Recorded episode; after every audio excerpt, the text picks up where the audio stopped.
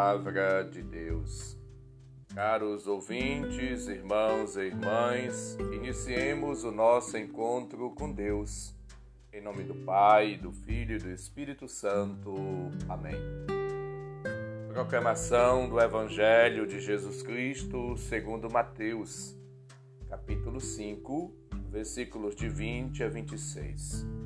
Glória a vós, Senhor.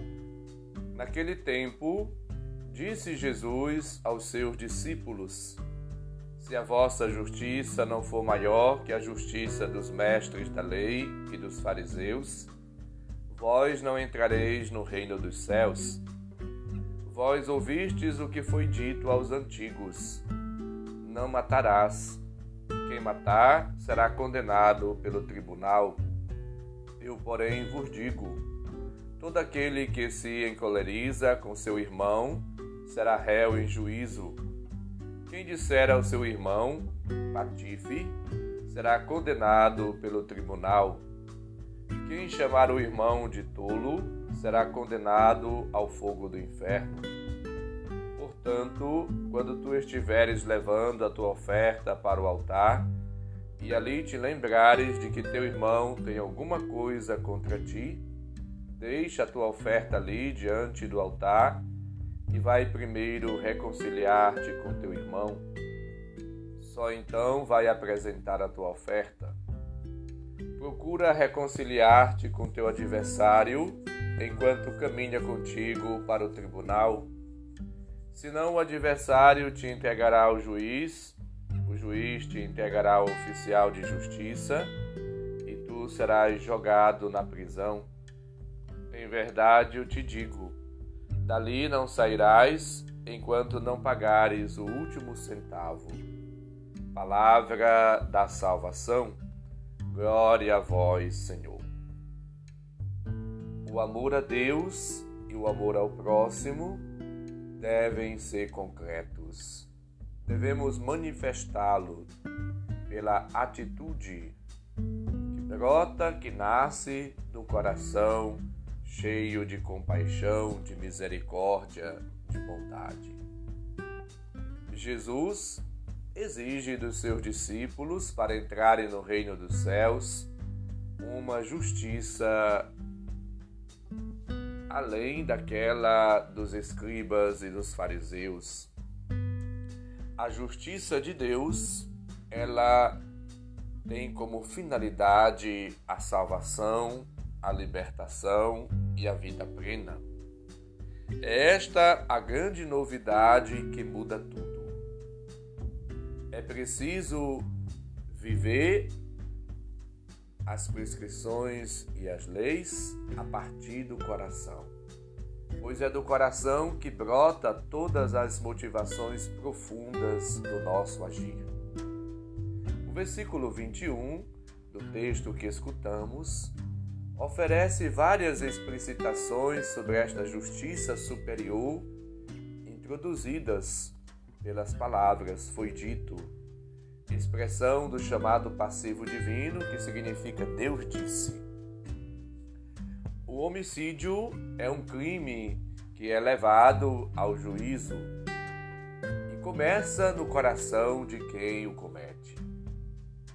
A ira contra o irmão merece igual castigo, afirma Jesus.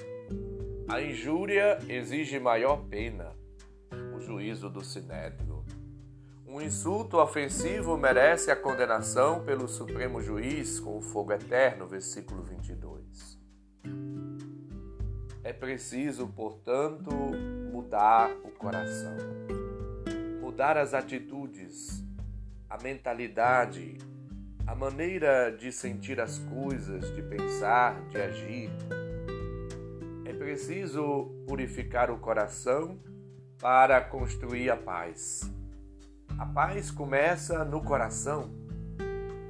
Só um coração tocado, transformado, pela graça, pela ação, pelo amor de Deus, é capaz de tolerar divisões entre os irmãos e dar o primeiro passo para a reconciliação, para uma vida de comunhão, de unidade com as pessoas e com Deus. Lembram-nos os versículos 23 seguintes. O versículo 25 sublinha a exigência e a urgência da reconciliação em perspectivas escatológicas. O outro já não é o irmão, mas o adversário, o acusador. Por isso é preciso a reconciliação com o irmão, com a irmã, com Deus, com o próximo, porque no fim do caminho está à nossa espera o, ju o justo juiz. É preciso estar preparado para enfrentar o juízo divino.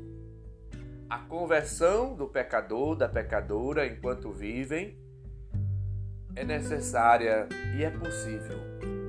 Deus promete a vida a quem se converte. Não morrerá, viverá por causa da justiça que praticou, versículos 21 e 22. Portanto, o recurso da misericórdia divina é nos oferecido para que possamos buscar a conversão, a mudança de vida do coração, da mentalidade, das atitudes. Jesus aconselha para que nós coloquemos em acordo com o adversário. Que a gente procure a concórdia, a paz. É preciso, portanto, negociar as, as estratégias da paz, os acordos da paz. Procuremos fazer as pazes com Deus através da confissão, quem é católico, do arrependimento sincero, da súplica e do pedido de perdão a Deus. Procuremos também reconciliar-nos com os nossos irmãos e irmãs, com aquelas pessoas que estamos intrigados ou ressentidos, magoados, que nos ofenderam ou que ofendemos, que estamos distantes ou indiferentes. Somos chamados a viver uma vida de unidade, de comunhão somos chamados à conversão, à reconciliação, para que possamos viver uma vida nova. O maior pecado consiste em desesperar da salvação, perder a esperança da salvação. Portanto, é preciso buscar a mudança, é preciso buscar a Deus, é preciso abandonar os defeitos e pecados, é preciso fazer a paz, buscar a paz, reconciliar-se com os irmãos e irmãs. Busquemos em Deus a iluminação do nosso coração, da nossa mente, da nossa vida. Busquemos a compaixão, a bondade, o perdão, a misericórdia divinas e procuremos cada dia viver como expressão do nosso arrependimento a caridade, buscando mudança, a conversão, a melhoria de vida e de atitudes uns para com os outros. Busquemos viver como filhos e filhas de Deus na concórdia, na paz. Sejamos promotores da paz. Vivemos na simplicidade de cada dia para com todos e nos esforcemos para compreender cada pessoa tenhamos afeto, estima, atenção, amor, cuidado recíprocos. Tocados pelo amor de Jesus, somos chamados a mudar interiormente. Somos chamados a viver uma vida nova, na fraternidade, na paz, na solidariedade, na partilha, na comunhão, no amor, na estima, para com todos. Suportemo-nos uns aos outros por amor e vivamos na unidade, na comunhão, na paz com todos. Peçamos perdão a Deus e aos irmãos e irmãs. Sejamos, portanto, pessoas novas. O Senhor esteja convosco, Ele está no meio de nós. Abençoe-nos, Deus bondoso e misericordioso, Pai, Filho e Espírito Santo. Amém. Um abraço, felicidades e busquemos a reconciliação com Deus e com os irmãos.